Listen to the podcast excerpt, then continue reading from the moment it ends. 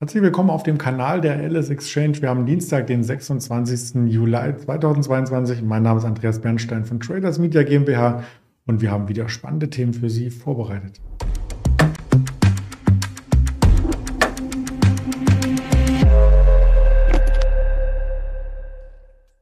Natürlich ohne hier zu viel zu verraten, Dienstag wieder mit dem Daniel Saurens. Doch bevor ich ihn hinzurufe, kommt noch der Risikohinweis, denn all das, was Sie hier darbieten, ist reine Informationsverarbeitung, keine Anlageberatung, keine Handelsempfehlung. Und damit haben wir auch den Blick frei für den Daniel. Guten Morgen. Guten Morgen. Ja, der DAX, wir können es ruhig angehen lassen. Daniel bewegt sich gar nicht so doll. Wir haben wir haben gestern schon genau diese Bandbreite gehabt zur Eröffnung, 160. Also ich lasse mal vorne die 1000 weg, 13.061, 13.200 immer mal. Dann geht es auch mal kurz nach oben, fällt wieder zurück. Also so richtig ähm, viel Bewegung nachhaltiger Natur sehen wir nicht.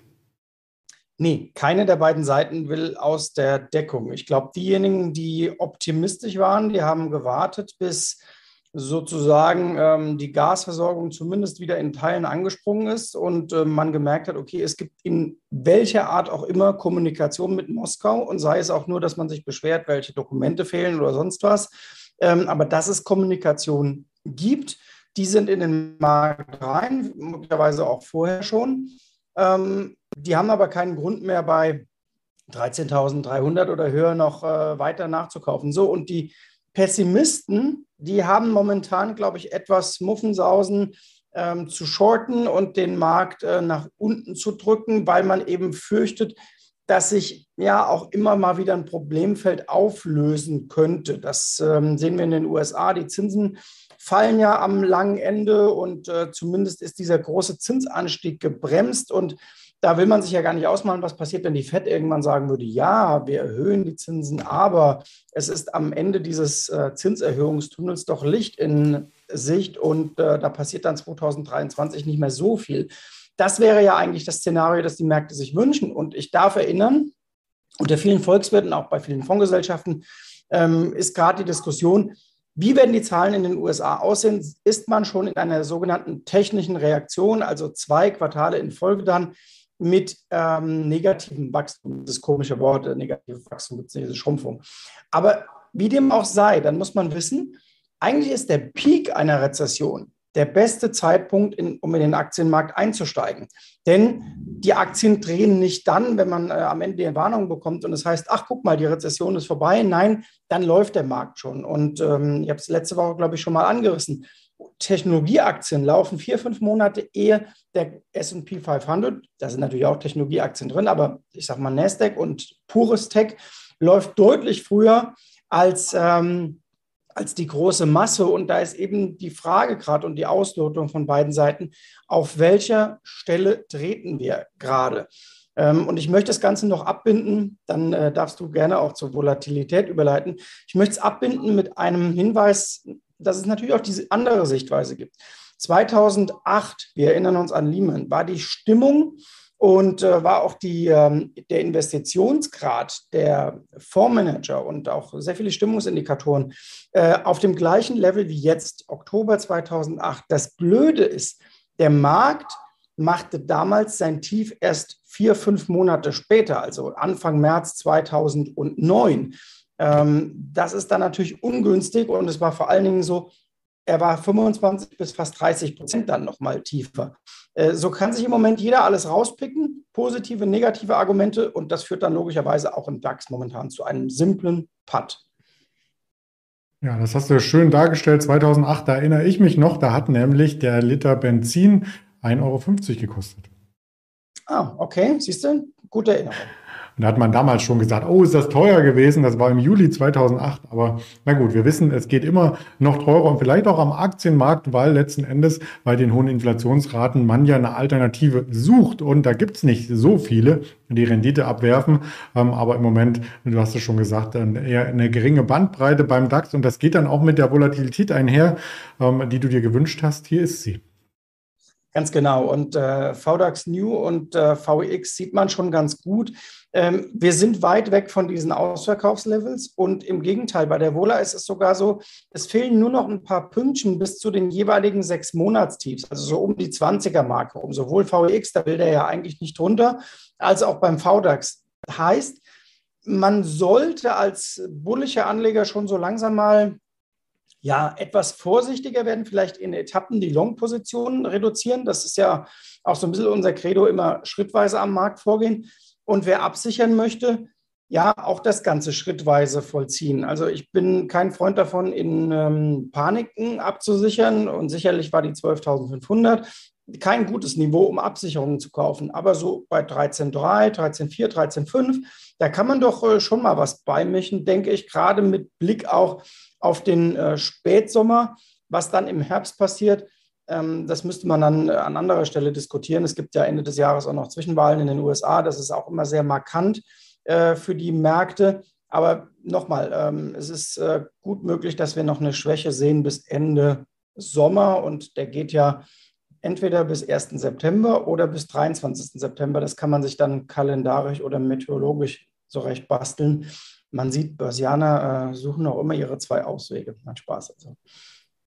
Das stimmt. Ähm, um nochmal den Bogen zu den äh, Benzinpreisen und auch zum Öl ähm, zu spannen. Damals war ja auf dem Hochpunkt auch der Ölpreis bei 150 Dollar und das war ein Mehrjahreshoch und der Benzinpreis eben auf dem Peak bei 1,52. Ja, und jetzt haben wir einen Ölpreis um die 100 und haben aber bei Benzin 2 Euro. Na gut, kann sich jeder sein eigenes, ähm, seine eigenen Gedanken dazu machen, aber wir bleiben beim Thema Auto und zwar bei Auto 1. Da gab es nämlich Zahlen und die waren eigentlich ganz gut, oder?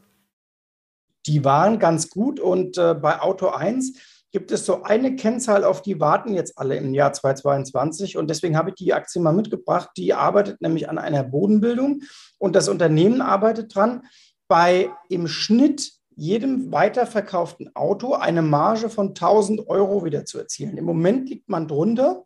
Es gibt aber viele im Markt, mit denen man so reden kann, die sagen, naja, wenn Auto 1 diese Tausender-Marke, die ist so einigermaßen magisch für den Gebrauchtwagenmarkt und für den Weiterreichungsmarkt, wenn Sie das wieder hinkriegen, dann könnte man das Unternehmen vielleicht nochmal neu bewerten und ihm wieder eine Chance zubilligen. Und das zeigt auch das Chartbild möglicherweise, dass der große Ausverkauf vorbei ist. Und das ist im Falle einer solchen Aktie, die diesen Trend hinter sich hat, äh, schon mal ganz gut und auf die Ziele der Analysten ähm, bei Auto 1 würde ich dann erstmal gar nicht gucken, denn die ändern sich. Äh, das ist ja das bekannte Fähnchen im Wind. Übrigens, äh, Stichwort Analysten, du hast eben Ölpreis angesprochen, das trage ich noch kurz nach.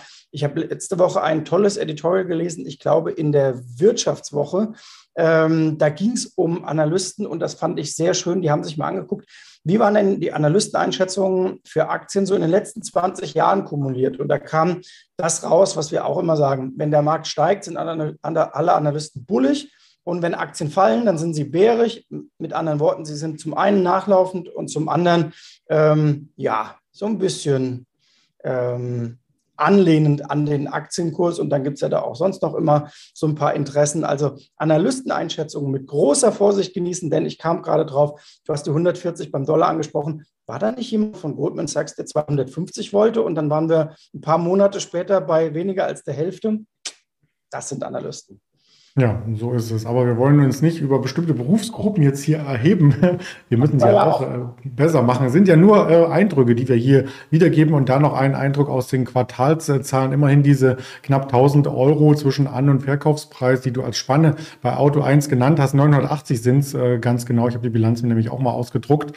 Ähm, das ist immerhin 170 Prozent mehr als äh, noch vor einem Jahr. Und damit sind auch dann entsprechend die Verkaufszahlen äh, gestiegen. Auch bei Privatleuten. Die Privat-PKWs sind zum zweiten Quartal des letzten Jahres um 62 Prozent gestiegen. Also das Portal wird immer mehr ähm, entdeckt letzten Endes. Was auch vielleicht jeder schon mal entdeckt hat, ist auf dem Tisch beim Schreibtisch vielleicht eine Maus oder eine Webcam oder irgendwas von vielleicht Logitech. Und da gab es auch Zahlen gestern. Genau. Ähm, verdient weniger, setzt weniger um. Das war zum Glück vorher schon erwartet worden. Deswegen war die Enttäuschung nur mittelgroß. Ähm, die Aktie sieht ähnlich aus wie Auto 1, also auch dort eine Korrektur. Chance auf eine Bodenbildung. Und wenn man sich jetzt den Chart äh, sogar auf fünf Jahre ziehen würde, dann äh, könnte man sehen, dass die ungefähr da ankommt, wo sie im ja, Top der Vor-Corona-Zeit gewesen ist. Ich meine, Logitech macht da nicht nur Mäuse, sondern ähm, die sind da auch bei Bildschirmlösungen und bei Streaming-Lösungen mit aktiv. Und klar, da gab es einen Sonderboom und einen Sondereffekt. Äh, Im Grunde ähnlich auch bei Auto 1, da war der Effekt nun komplett anderer.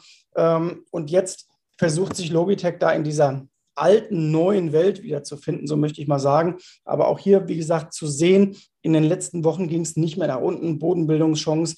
Und das sind im Moment recht spannende Aktien, finde ich, die jetzt an dieser Bodenbildung arbeiten. Wir haben ja gleich noch eine dabei, äh, die ist da ja schon einen Schritt weitergekommen. Falls du die nächsten Quartalszahlen, die diese Woche noch anstehen, ich glaube heute Abend äh, von Microsoft ansprichst, die haben wir als nächstes Jahr. Genau. Also Microsoft hat äh, und dann wieder der Überleitung zur letzten Aktie, das, die hat äh, diese Bodenbildung äh, schon einigermaßen gut hinbekommen. Bei den US-Techs haben wir jetzt was, das erinnert ein bisschen ans letzte Quartal. Da kamen ja auch Firmen mit ganz miserablen Zahlen rein, haben erstmal einen ganzen Sektor abgeschossen. Das war in dem Fall die Snap, die ja final minus 39 Prozent hingelegt hat an ihrem ähm, Verkündungstag der letzten Woche. Das war ja irrsinnig schlecht. Und das zog dann Meta mit nach unten, Meta Platforms und äh, die ganzen anderen Firmen, die in diesem Bereich unterwegs sind. Und der Bereich Tech hat so einen Erwartungshemmer bekommen, so möchte ich mal sagen. Wenn es Microsoft nun gelingen sollte, da drüber zu springen, dann ist es auch wirklich gut möglich, dass diese Aktie dann ähm, ja vielleicht äh, deutlicher zulegen kann. Denn bei Microsoft weiß man, da ist es eher die Frage, wie ist die Lage und der kurzfristige Aussicht? Ich glaube, an den längerfristigen ähm, Potenzialen von Microsoft zweifeln die wenigsten. Und du zeigst dir sehr schön das äh, Chartbild. Man sieht ja auch, äh, wie gesagt, der Ausverkauf ist A erstmal beendet. Im Gegenteil, es hat sich so ein Bärenmarkt-Rallye-Aufwärtstrend jetzt etabliert. Und zum anderen war die Korrektur natürlich längst nicht so weit äh, wie bei der Netflix oder so. Das kann man überhaupt nicht vergleichen. Sie hat sich auch besser gehalten als äh, zum Beispiel der Nasdaq, wenn man Technologie mal direkt ja. mit einem Index äh, vergleichen möchte. Ich habe mal die Performance-Zahlen von Microsoft hier mitgebracht. Auf Sicht von einem Jahr ist man sogar im Plus mit der Aktie. Auf Sicht von drei Jahren ein Verdoppler. Was will man als langfristiger Anleger denn mehr? Ganz genau. Ich kann das übrigens, weil ich witz, ich habe direkt neben mir eine Grafik auf, die wollte ich dir noch und euch noch mitgeben. Ähm, wenn man mal guckt, year to date, also seit Jahresanfang, was hat denn die Nasdaq geliefert? Minus 24 äh, Prozent. Da sieht die Microsoft auch besser aus. Und dann gucken wir uns den breiten S&P an seit 1. Januar. Minus 17, der Dow minus 13, ähm, der, der DAX 30 Entschuldigung, der DAX 40 äh, minus 17 Prozent. Und äh, Japaner und Briten waren ungefähr pari, die kann man fast mal ein bisschen äh, zur Seite nehmen, aber man sieht da auch schon immer im Vergleich der relativen Stärke, wie gut eine Aktie ist und relative Stärke war auch der Grund, warum ich die letzte Aktie mitgebracht habe. Mhm. Ja, denn äh, du hast ja gestern das Format verfolgt, wir haben gestern über die Affenpocken gesprochen, ähm, aber nichtsdestotrotz, Corona gibt es weiterhin und da sind auch die Impfhersteller nicht so, dass sie sich auf die Lauer legen und sagen, wir haben ja schon einen Impfstoff, wir liefern den einfach die nächsten Jahre aus und alles wird gut. Nein, der wird auch ständig weiterentwickelt. Das Vakzin, da werden auch alte Bestände, wie beispielsweise jetzt wieder in Thüringen, ähm, zerstört bzw. recycelt, wie man so schön ähm, sagt, und neue müssen nachbestellt werden. Das ist dann eine neue Tranche und das könnte dann auch eine Chance sein, wiederum einen neuen Umsatz zu generieren bei beispielsweise BioNTech. Genau, BioNTech hat ja tief einstelliges äh, KGV und relative Stärke ist ja das, was Investoren immer suchen. Jetzt hatte BioNTech im Jahr 2021 im zweiten Halbjahr eher deutliche relative Schwäche gegen den Markt, also sogar sehr deutliche. Aber man sieht dieses Jahr, 120 ist so ein mehr oder weniger imaginärer Boden. Intraday ging es, glaube ich, mal auf 111, bisschen was Euro nach unten. Aber ansonsten steht diese 120 Bomben fest. Und äh, seit Jahresbeginn BioNTech jetzt Mühe äh, vorne sogar. Und diese Aktie schlägt sich sehr, sehr gut, weil man natürlich weiß, KGV im tiefen einstelligen Bereich, also sehr günstig bewertet. Und äh, je länger und je mehr da bestellt wird, äh, unter anderem von Herrn Lauterbach, desto äh, besser funktioniert natürlich das Geschäftsmodell. Und sie haben halt auch wahnsinnig viel Kohle in der Kasse. Das darf man äh, nicht vergessen. Und deswegen hält sich die BioNTech dort, wo sie ist. Und ähm, auch da empfehle ich mal, guckt euch mal die Aktie zu Hause im ganz langen Bild an, seit es die gibt. Da sieht man, sie hat im Grunde ihren Aufwärtstrend, den sie von Beginn an hatte, jetzt mehr oder weniger wieder aufgenommen. Ähm, das heißt, es ist das gesamte Corona- ähm, Hype-Momentum rausgepreist worden, das 2021 zu Beginn da war. Und jetzt ist man auf dem langfristigen Trend. Und das ist im Grunde so ein bisschen Erinnerung wie bei großen US-Tech-Aktien nach der ähm, neuen Marktkrise damals. Da fielen viele wieder auf den langfristigen Trend zurück. Das muss aber wirklich nicht gut sein. Im Gegenteil, das kann ziemlich konstruktiv sein. Gibt natürlich noch weitere Unternehmen, die heute Quartalszahlen melden. Wir haben jetzt mal nur die Vorbörse mitgebracht, sonst würde das ähm, die Übersicht äh, sprengen. Und da kommen schon einige Schwergewichte daher. Eine UPS, eine Coca-Cola, eine McDonalds, eine General Motors, General Electric, eine äh, 3M. Ja, äh, da hört es ja kaum noch auf. Also da kann man ewig weiterreden. Hast du da einen Favoriten, wo du besonders drauf schaust? Ich müsste eigentlich auf 3M schauen, weil ich weiß nicht, ob ihr das gesehen habt. 3M hat eine Werbekampagne gemacht mit so einem brutal guten Glas und haben, ich glaube, irgendwo in Kanada oder in den USA war das, und haben hinter diesem Glas so bündelweise Geldscheine eingebaut quasi und haben gesagt, wer es schafft, dieses Glas einzuschlagen, kann die Kohle mitnehmen. Und das stand da ein paar Tage und niemand hat es geschafft, dieses Glas zu knacken. Die Leute haben sich dagegen geschmissen, ich glaube, dagegen gehämmert. Es gibt da witzige YouTube-Videos. Äh, muss ich sagen, als jemand, der äh, gutes Marketing mag, äh, ziemlich geschickt gemacht. Äh, das war 3M. Und äh, deswegen sind die mir gerade ins Auge gestochen mit ihrem relativ fetten Logo. Was dir ins Auge sticht, mir stechen die eher ins Ohr, so ähnlich wie bei den US-Veteranen. Die haben nämlich eine Sammelklage in den USA losgetreten, weil die Ohrstöpsel dann doch nicht so viel gefiltert haben, wie man dachte im Krieg. Na gut, aber lass uns das mal dahingestellt lassen. Ich finde ähm, McDonald's am spannendsten, wenn ich äh, mir was aussuchen dürfte, da das äh, so ein Querschnitt aus der Bevölkerung immer wieder einlädt ins ähm, Schnellrestaurant und auch zeigt, ob die Menschen sich dann noch den Burger, den Big Mac leisten können oder eben nicht. Also auf die Konsumlaune abgestimmt. Ansonsten an Daten haben wir aus den USA äh, noch Wirtschaftsdaten aus Europa nicht. Da hatten wir gestern mit dem IFO schon mehr als genug bekommen. Der Redbook-Index, Immobilienpreisindex kommt heute Nachmittag, Verbrauchervertrauen. Conference Board und der Richmond Fed Produktionsindex. Und weitere Infos gibt es auf den Social Media Kanälen hier von der LS Exchange. Ganz lieben Dank an dich, Daniel Saurens, und dann bis nächsten Dienstag, würde ich sagen. Sehr gerne, bis nächsten Dienstag. Dann ciao.